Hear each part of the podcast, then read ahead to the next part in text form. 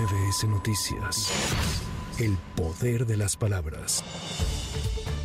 Lenia Batres Guadarrama rindió protesta ante el Pleno de la Suprema Corte de Justicia de la Nación. Se trata de la decimoquinta mujer en ocupar esta posición en toda la historia del alto tribunal. En este marco, la ministra Yasmín Esquivel afirmó que en la Suprema Corte coinciden distintas personalidades con diferentes visiones, pluralidad de ideas, con una trayectoria profesional propia, diversa, que enriquece el quehacer jurisdiccional, pero que persiguen el mismo objetivo que es fortalecer el Estado de Derecho y el respeto a la Constitución. Destacó que resulta alentador que la integración de las mujeres a las cúpulas de poder en nuestro país sea signo de este tiempo, que se les reconozca igual derecho a participar en la vida pública y en la construcción de la nación, una república para todos y todas.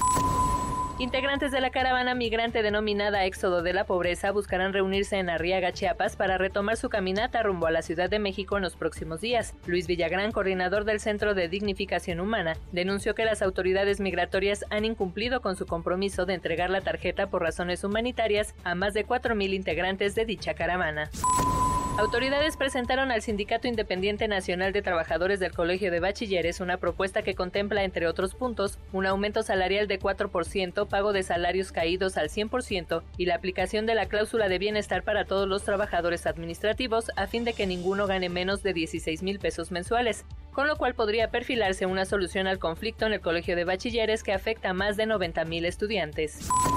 El Instituto Nacional de Transparencia, Acceso a la Información y Protección de Datos Personales, INAI, destacó la ampliación del Plan Nacional de Socialización del Derecho de Acceso a la Información a 28 entidades de la República. El organismo autónomo señaló que esa política pública tiene como fin incrementar el aprovechamiento del acceso a la información, en especial por parte de personas en condiciones de vulnerabilidad.